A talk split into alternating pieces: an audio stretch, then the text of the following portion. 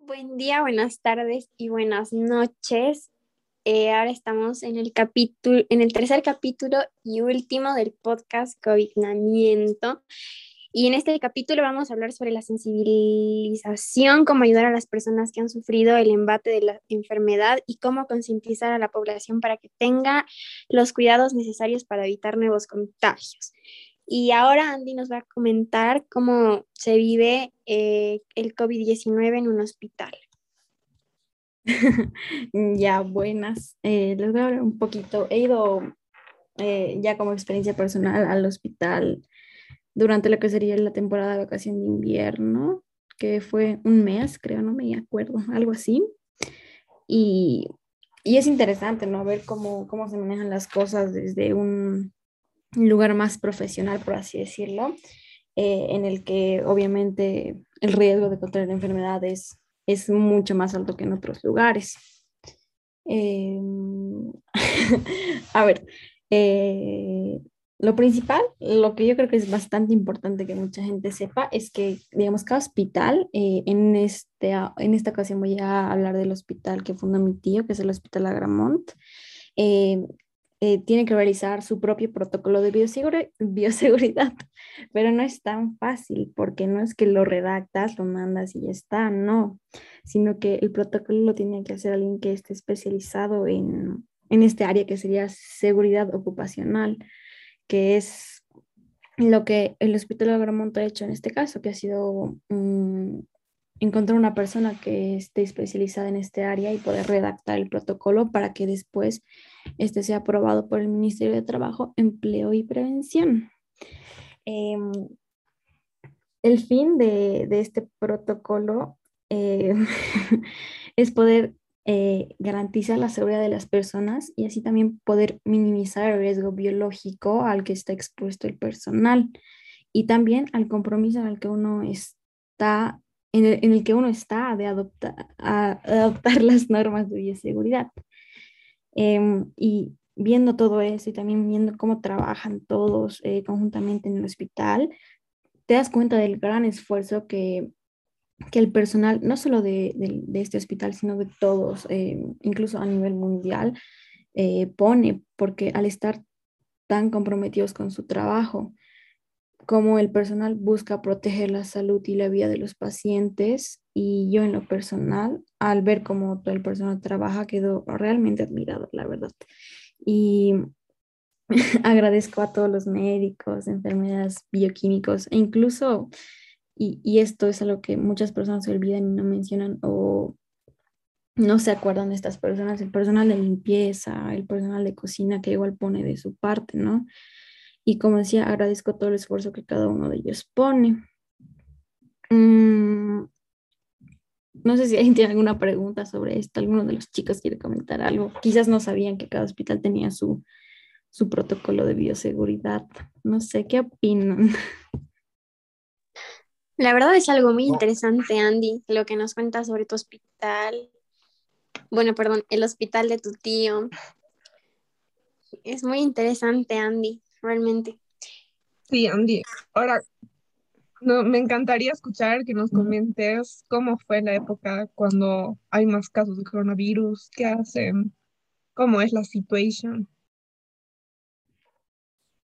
Ahí es bastante interesante, de hecho, porque justo fui cuando, cuando como que, no, no pico, pero o sea, sí hartos casos y el hospital es, es bastante lleno, o sea, no, se imaginan, no hay lugar, incluso a veces eh, en el hospital Agramont hay un área de terapia intensiva y un área de terapia intensiva para personas con COVID, o sea, separado. Y obviamente, obviamente va a ser separado porque no pueden poner en riesgo a personas de terapia intensiva a contraer COVID con los de terapia intensiva en COVID, ¿no? Entonces, eh, era muy, muy lleno, bastante lleno, la verdad, y incluso a veces puedes ver la desesperación de la gente por encontrar un hospital, porque en, en el hospital ya no había espacio para personas con COVID, ni, ni ni en particulares, ni en privadas, eh, o, lo que sería compartidas tampoco había en eso. Entonces ves la, la desesperación de la gente y, y, te pones a pensar, ¿no? En, en, cómo la gente está viviendo esto, cómo está sufriendo, y, y es bastante grave, ¿no? Pero pero bueno, o sea, a veces no hay nada que se pueda hacer. Los médicos dan, bueno, todo el personal su mejor esfuerzo para poder salvar a las personas, pero a veces, a veces es difícil, ¿no? Y a veces no se logra. Wow, es muy interesante escuchar desde la perspectiva de alguien que trabaja, ¿no? En un hospital, o bueno, tiene familia que trabaja ahí. Es muy interesante. ¿Y qué medidas? ¿Cómo, cómo es eso de que los, todos los hospitales tienen diferentes medidas? ¿Cómo, cómo hacen esta lista de medidas?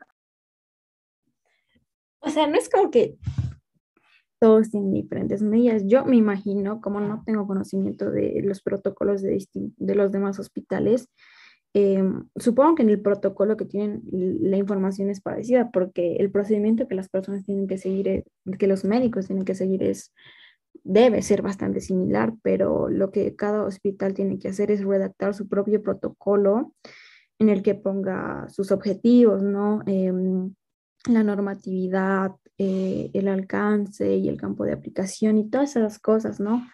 Para poder em, eh, asegurar la seguridad de, de, los pacientes y también del, del personal médico. Entonces, para eso es lo, para lo que sirve el protocolo, para poder evitar que se siga expandiendo em, el COVID.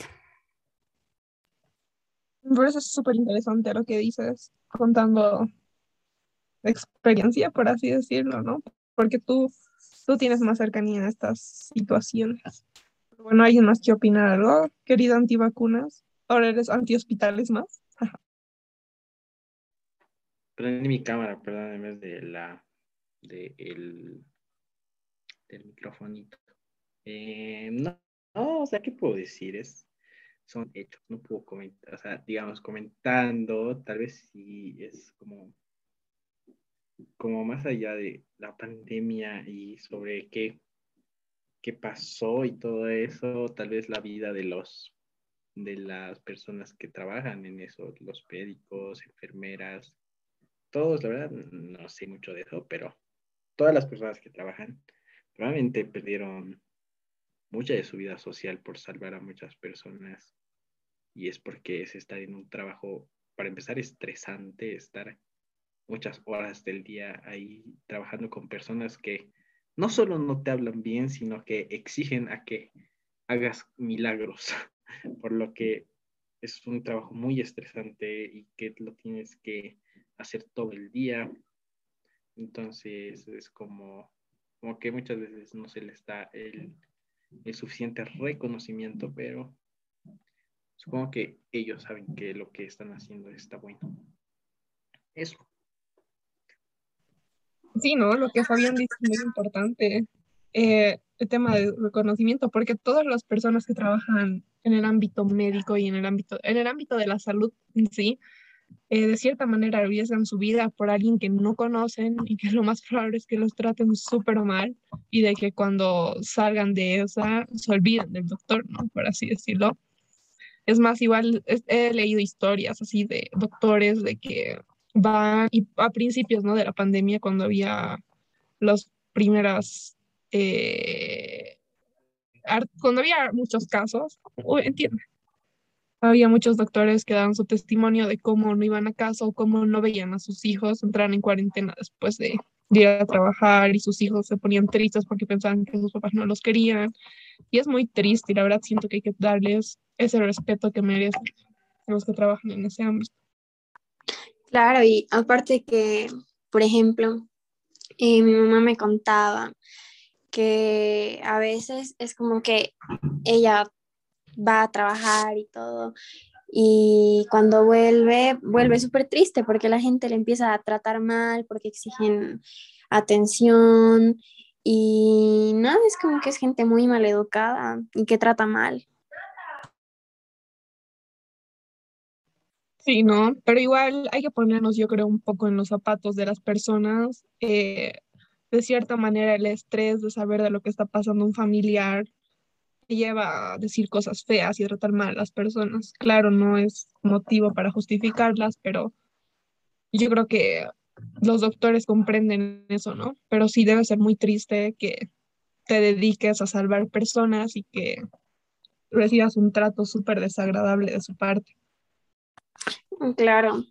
Y, y o sea, es esa gente igual la que no se cuida y luego también busca atención, por eso es como que entra en desesperación.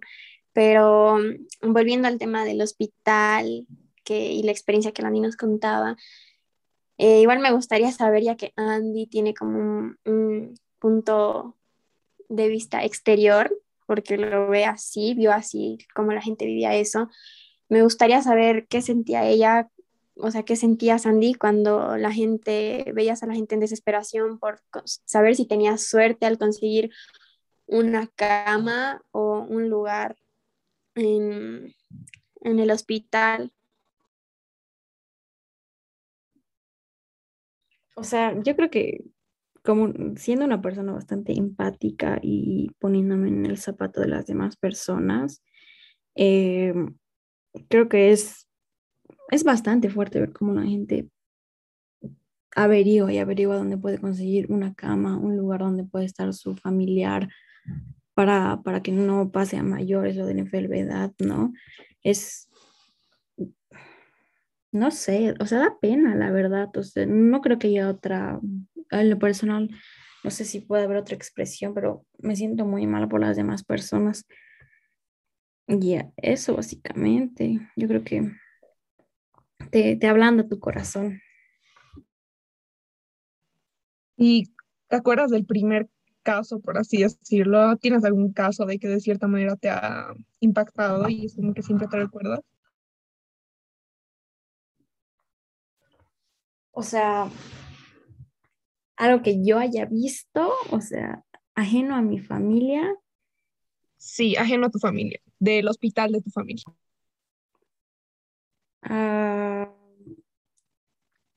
así que lo recuerde y que esté muy presente en mi cabeza, creo que no. He tenido, eh, he visto como alguien de mi familia buscaba para alguien de su familia, o sea, su para su hermano, eh, como buscaba un sitio donde poder poder poner, o sea, poder ingresar a su familiar en el hospital y, y como les digo, como que te hablan del corazón y, y te hace pensar en, en, la desesperación de la gente, ¿no? Yo creo que ese es el caso que con respecto al externo de mi familia se va a quedar.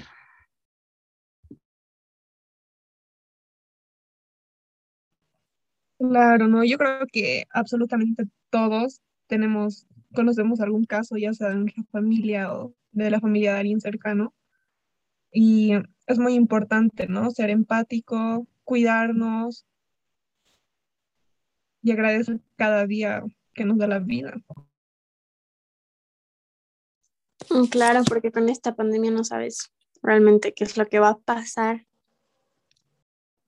Sí, yo creo que sí, en ese caso de las personas que ven a sus familiares y tal vez te tratan feo a los médicos. Es, o sea, es entendible porque estás en una pandemia y no solo el hecho de que de que tienes que ver a tu familiar sufrir y quieres que se salve, sino el hecho de que el costo de tener coronavirus es gigante, estás en una pandemia en la que probablemente no tengas trabajo, necesitas dinero, estás estresado, no tienes dinero, tienes además de ese familiar, tienes otros familiares que están bien y que necesitas cuidar, tienes a ese familiar enfermo, no tienes dinero, no sabes qué hacer, tienes deudas, entonces obviamente es estresado y con todo el dinero que reúnes, con todo el dinero que tienes, obviamente esperas a un milagro, esperas a que se salve y haces todo por lo que se salve. Y si no se salva es como, es como que, no sé, daría muchísima pena, por suerte a mí nunca nunca me pasó, eh, nunca pasó algo así en mi familia. Y eso. ¿Alguien las quiere dar? ¿Alguna experiencia o algo así? Mm, yo creo que a manera de sensibilizar a las personas, eh, compartiendo una experiencia personal y algo que, que yo creo que es un punto importante y creo que hay personas que deberían escuchar testimonios como este para sensibilizarse un poco porque no hay de otras maneras a veces, porque la gente a veces es bastante insensible, es el cómo se siente una persona cercana a ti, eh, pierda la vida por el coronavirus y lo diferente que, que se siente cuando pierdes a una persona por, por otra cosa, o sea, por otra enfermedad o, por otras circunstancias. Em, mi tío se contagió de COVID eh, a pesar de ser una persona que se cuidaba, a pesar de ser una persona que no salía mucho y todo eso, ¿no? Eh, justamente es mi tío el que fundó el hospital, que aparte, y, también te das cuenta de lo irónica que es la vida, ¿no? Porque aparte de ser eh, médico, su especialidad era la neumología, ¿no? Que es básicamente el que es especialista en, en los pulmones. Entonces, mi tío ha curado tantos pulmones, seguramente ha ayudado a tantas personas que tenían algo en el pulmón o relacionado a eso. Y justamente ha sido una enfermedad que, que te afecte, que te deteriora los pulmones, la que ha hecho que él pierda la vida. Y, y es bastante duro. Yo nunca, nunca había pasado por algo así, ¿no? Nunca un familiar cercano, así súper cercano, había fallecido y cuando pasó, yo creo que se podría describir como una experiencia mm, choqueante, una experiencia bastante traumante, porque, o sea, como que mi tío era y es un ejemplo para mí. Yo creo que también gracias a que él ha fundado el hospital y, y mi mamá también era cercana, obviamente, ¿no? A su hermano. he estado en el mundo, o sea, siempre he tenido una relación con el mundo, lo que sería la medicina, entonces eh, también es uno como que de mis ejemplos a seguir y por eso, y como que me ha hecho despertar eh, mi interés por la medicina y por eso lo que yo quiero estudiar es medicina, ¿no? Entonces, al tener a alguien que era mi ejemplo eh, y haya perdido la vida, es, es bastante fuerte y, y es duro, ¿no? Porque porque a veces incluso yo me digo a mí misma, es que es injusto que haya pasado porque él ha salvado vidas y, y no, no, ha podido pasar lo mismo con, con él, pero también algo que yo siempre me repito es que las cosas pasan por algo, ¿no? Y, y eso, ¿no? O sea, yo creo que me, me entristece, ¿no? Y, y eso. Claro, Andy, es algo muy difícil realmente y más porque tu tío es un héroe, es realmente alguien muy, yo digo que se podría decir que es un ejemplo a seguir y qué bien que lo tomes así como un ejemplo a seguir y qué bien que te interese igual la medicina.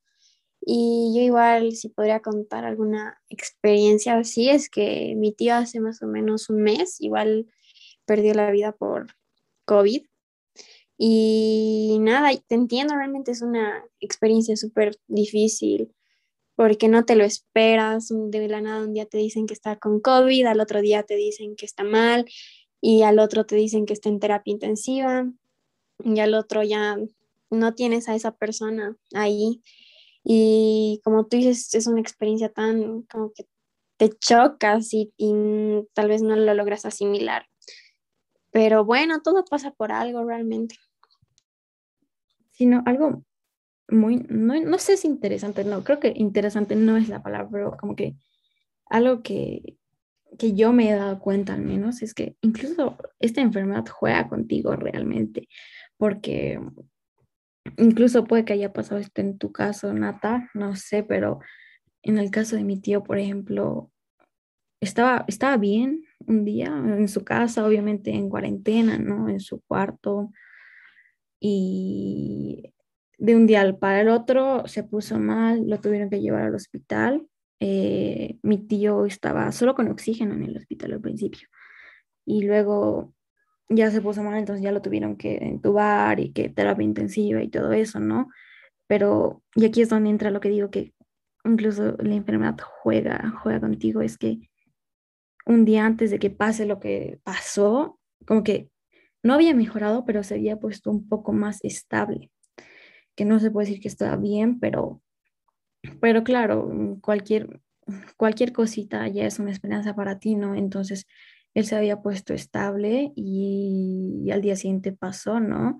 Y es como que es incluso, yo creo que eso también te hace mm, como que choquear más porque tú esperabas ya algo y por lo que había pasado un día antes y al final pasa totalmente lo contrario. Sí, Andy, igual te entiendo, porque con mi tío fue así, nos decían que se había puesto bien, pero nada, luego eh, horas más tarde nos decían que no, que otra vez estaba mal y nada, era como tú dices, juega así contigo, con la mente de los familiares. Y igual, a razón de eso, yo pienso que es bueno igual valorar a las personas siempre. Sí, chicas, lo que están diciendo tienen mucha razón. Yo igual me puse a pensar lo mismo de cómo esta enfermedad juega contigo, porque le pasó exactamente lo mismo a mi abuelito de parte paterna. Eh, le dio COVID, pero él tenía las vacunas, ¿no? Entonces todos estábamos confiados de que le iba a pasar tranquilo y todo eso. Obvio, por la edad, no tan tranquilo, había que tener algunas medidas de seguridad, ¿no? Para cuidarlo. Y así lo estaba pasando súper tranquilo, no necesitaba nada. Estaba en su casa, obvio, en cuarentena en su cuarto, lo atendía su enfermera, porque contrató una enfermera, ¿no? Para prevenir menos contagios. Y estaba súper bien mi abuelito, más bien estaba mejorando. Pónganse, se contagió un día, o sea, nos avisaron de que tenía COVID. Al día siguiente estaba súper bien todo. Y luego al tercer día fue que nos enteramos de que, o sea, falleció, ¿no? Y es súper choqueante el cómo pensar que está bien y luego de nada se va, porque se comprende, ¿no? El tema de porque hay muchos casos en los que va poco a poco empeorando la enfermedad y las personas de cierta manera ya se mentalizan de que la persona se va a ir. Y yo siento que es más choqueante aún cuando tú tienes, tú tienes por sentado de que la persona no se va a ir y va a salir de la enfermedad, pero de la nada, lamentablemente, antes de lo esperado se va, ¿no? Y eso es muy, muy triste y como dice Natalia, hay que apreciar a las personas cada momento. Mm, sí, yo estoy súper de acuerdo con lo que dice Fabi Nata y como, no, bueno, al menos mi última intervención es esta, es que incluso algo difícil del COVID es como no te puedes incluso despedir de la persona, no solo por lo repentino que puede atacar, por así decirlo, la enfermedad, sino porque pues, están en cuarentena, ¿no? Estén en terapia intensiva, ¿no? No te puedes acercar a ellos. Entonces, cuando sabes que quizás está muy mal y y quieres despedirte, no puedes hacerlo y, es lo difícil eh, en comparación cuando una persona fallece con, algún, por algún otro motivo, ¿no? Y, eso es bastante difícil. Em, algo que, que a mí me gustaría decir, ¿no? Para concientizar también a las demás personas y a todos los que escuchen esto, y es algo que he leído justamente en el hospital cuando iba eh, aún bastante seguido, es que eh, hay un cartadito que dice, ¿no? Todos son sospechosos de tener COVID hasta que no se demuestre lo contrario, lo cual es totalmente cierto, ¿no? Hasta que no te hagas una prueba y estés totalmente seguro de que no tienes COVID, eres sospechoso y eres, eres un paciente potencialmente infectado, básicamente. Y, y también otra medida que yo creo, para poder concientizarnos nosotros y sensibilizarnos a nosotros mismos y a las demás personas y también tomar acción frente a la enfermedad, es que hay que informar, informar informarnos bastante bien, eh, tanto nosotros como a los demás, porque hay mucha desinformación o información falsa y lo único que esto provoca en las demás personas es miedo o, o paranoia. Entonces, creo que el, no compartir información de la que no esté seguro que es real, es algo bastante importante para poder concientizar a la gente y también sensibilizarla, ¿no? Bueno, creo que eso fue todo. Si alguien nos quiere dar algún mensaje. Bueno, creo que el mensaje más que nada es cuidarnos y más que nada eh, apreciar a las personas que tenemos, porque de cierta manera esta pandemia nos enseñó cómo las personas se pueden ir de la noche a la mañana. Sí, eh, lamentablemente el ambiente se volvió un poco feo, pero para despedir el podcast, sí, tomen todas, gracias por estar escuchando y esperamos que hayan una, una buena concientización no somos los creadores ni los que tienen siempre la verdad. Es por eso que siempre les pedimos investigar. Em, eso después, recuerden que la pandemia todavía no ha acabado, por lo cual deben seguir teniendo em, los mismos cuidados que tuvieron desde el principio y simplemente aguantar a la pandemia. Tu vida tal vez no va a seguir siendo la misma, pero va a seguir. entonces, eso. Eso es todo. Gracias por escucharnos. Y aquí cierra el podcast.